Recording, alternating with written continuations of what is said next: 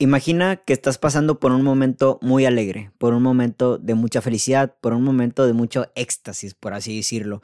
Te la estás pasando bien, te ríes demasiado, hasta lo podrías meter en un frasco ese instante, guardarlo y conmemorarlo como uno de los momentos más importantes de tu vida. Ahora imagínate que en este caso lo quieres repetir. ¿Cómo repetirías ese instante? Aunque pues obviamente las cosas no suceden dos veces por igual, pero quizás la emoción puede volver a surgir en un momento eh, similar, podríamos decir. ¿Cómo lo harías? Bueno, pues imaginemos que este punto, ese momento es el punto C. Para volver a repetirlo, para tener una sensación similar, te das cuenta de cómo llegaste a A, cómo te desplazaste de A a B y luego después de B, cómo llegaste a conseguir C. Para repetir los momentos felices de nuestra vida, en ocasiones ya nos creamos un panorama, un mapa mental, por así decirlo, en el cual ya sabemos qué cosas tenemos que hacer previas para poder llegar a ese punto de éxtasis, a ese punto de felicidad. Me muevo a, no, empiezo en A, me muevo hacia B, me desplazo hacia C y lo consigo, ¿no? Ahora imagínate que estás pasando por un momento de dolor, ¿vale? ¿Cómo lo haríamos para que en este caso no vuelvas a pasar por ese mismo dolor? Fácil. Mira qué te llevó a y después cómo te moviste a B, y a su vez cómo llegaste a C, el dolor, la meta del dolor, por así decirlo.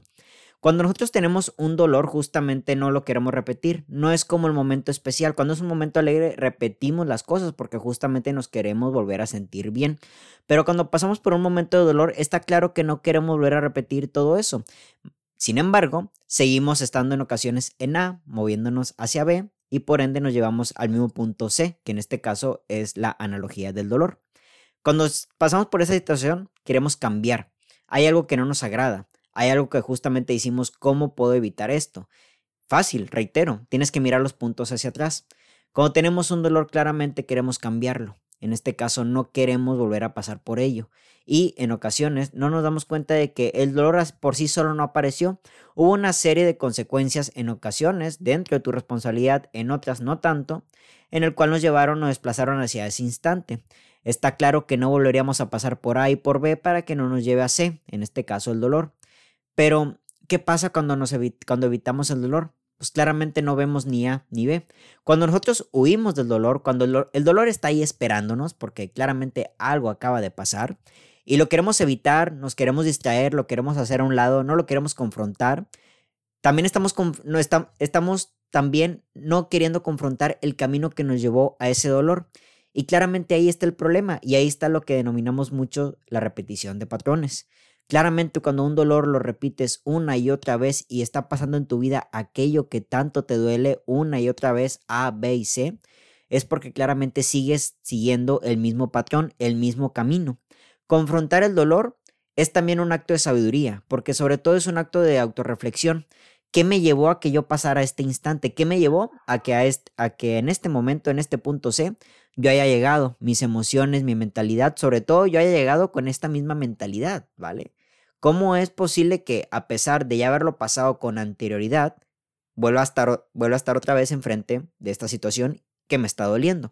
Claramente porque no dejaste centrar el dolor lo suficiente como para poder analizarlo, evaluarlo y encontrarle una raíz, que en este caso es A, B, que lo llevaron a C. Pero ¿cómo podemos cambiar todo esto? Primero que nada, hay que confrontar el dolor.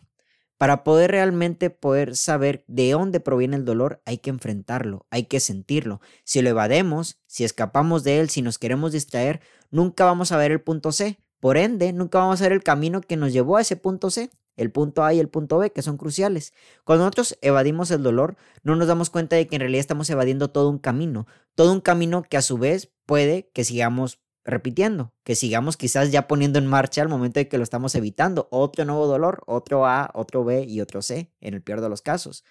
¿Por qué sucede esto? Porque claramente no nos queremos sentir así otra vez. Cuando pasamos por un momento de felicidad, repetimos los mismos patrones porque evidentemente nos sentimos muy bien. Cuando nos sentimos mal no es todo, no es así el asunto. Y esto ocurre porque seguimos etiquetando el sentirnos mal como una etiqueta de fracaso, con una etiqueta de que pues algo en nuestra vida no está funcionando. El dolor es parte de la vida. Por ende, para poder eh, seguir cambiando, mejorando y ya no, ya no andar topándonos con el punto C y por fin dar la vuelta a la página y movernos hacia el punto D con otra perspectiva, hay que afrontar el punto C.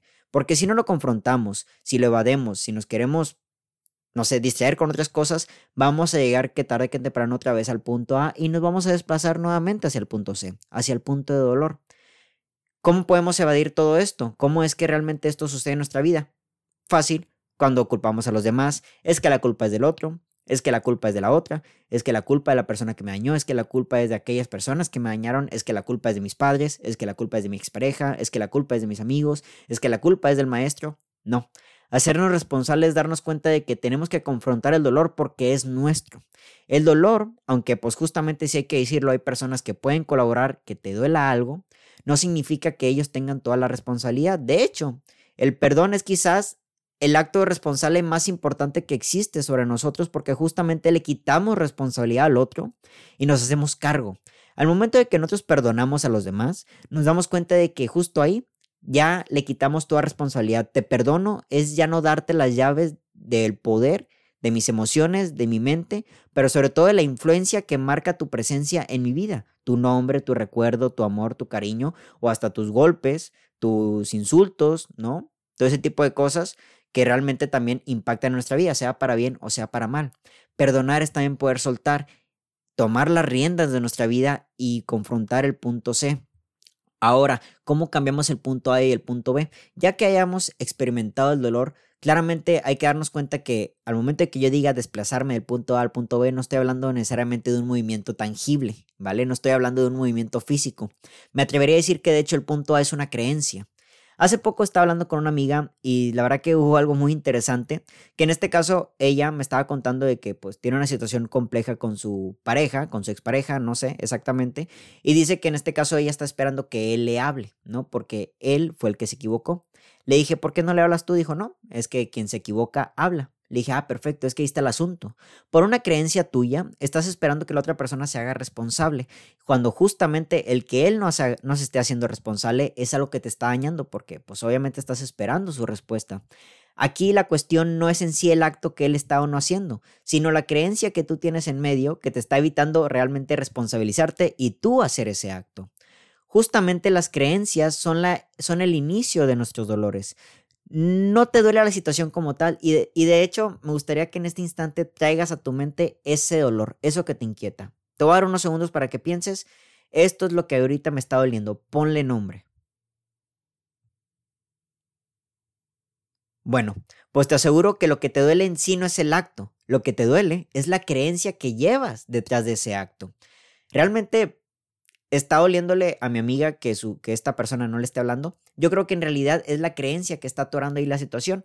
Al momento de que cambias esa creencia, al momento de que cambias el punto A, claramente te va a poder desplazar. Ahora sí, puede ser en, un aspecto de, de responsabilidad, de acto, algo tangible, desplazarte al punto B, a otro punto B distinto, y por ende tener otro resultado.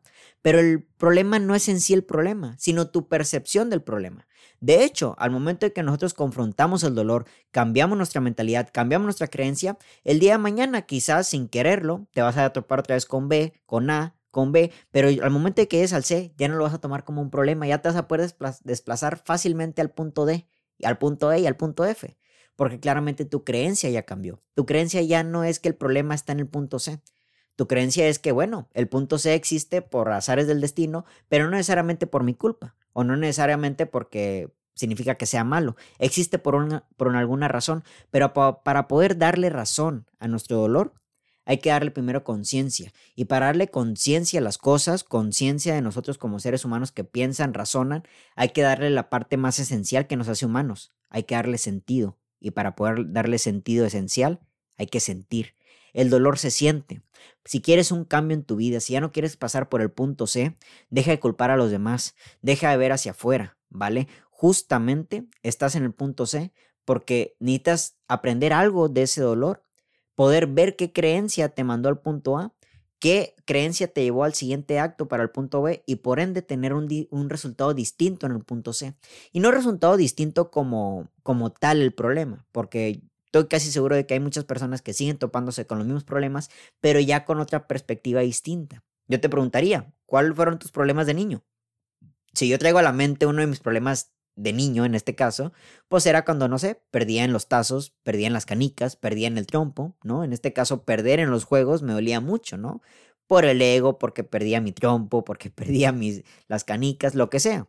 Claramente he crecido y aunque yo el día de mañana vuelva a jugar esto con, con otras personas, ya no lo considero un problema, ¿vale? Ya no voy a llorar, ya no voy a llorar por mis juguetes, ¿vale? En este caso el juego no cambió, pero el resultado, aunque quizás fue el mismo, mi percepción del mismo fue la que cambió porque yo crecí, ¿vale?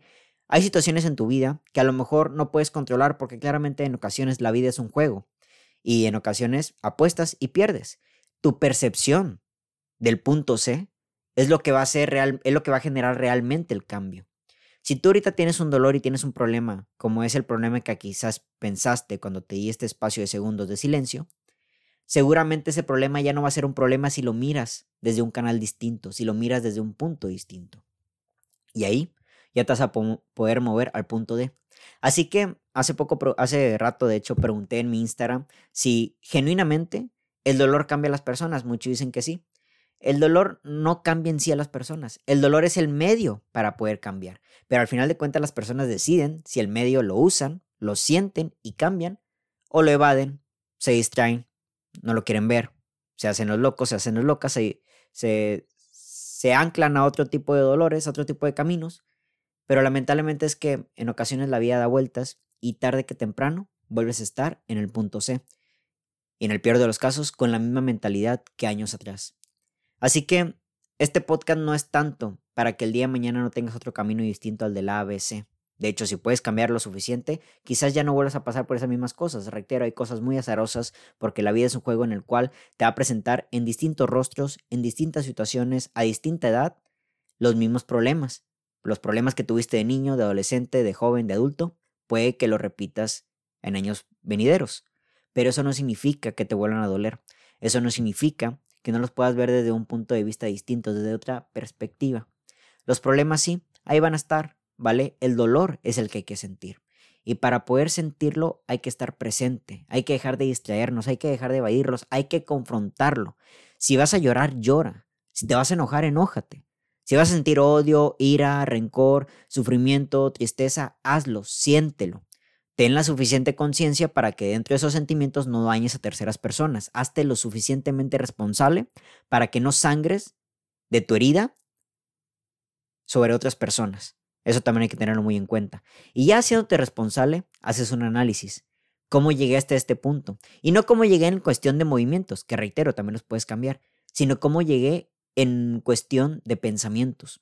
¿Cómo es posible que el dolor que me causó este momento, sigue, sigo llamándolo dolor a pesar de haber ya pasado quizás hasta dos, tres años una situación similar? ¿Vale? ¿Por qué le sigues llamando problema a ese problema? Lo que para mí era problema de niño, ahorita ya no le puedo llamar yo un problema. Simplemente reglas del juego. Te tocó perder, perfecto. Me tocó ganar, chingón. ¿Qué hice para, para llegar al punto C ganando? Pues lo repito, pero no siempre llega a pasar así. Así que el problema no es el problema, el problema es la creencia. Y luego después lo analizas y ves qué parte del camino que te desplazó de un punto hacia el otro te llevó a, los actos que te llevaron al siguiente resultado. El punto C, el punto de dolor. Así que el dolor no. El dolor no cambia a las personas. El dolor es una herramienta para el cambio. Pero obviamente una herramienta, si no se usa, no sirve para nada. Usa el dolor, pero úsalo a tu favor. Mi nombre es Héctor Mario Molina y que tengan todos muy bonita noche. Hasta la próxima.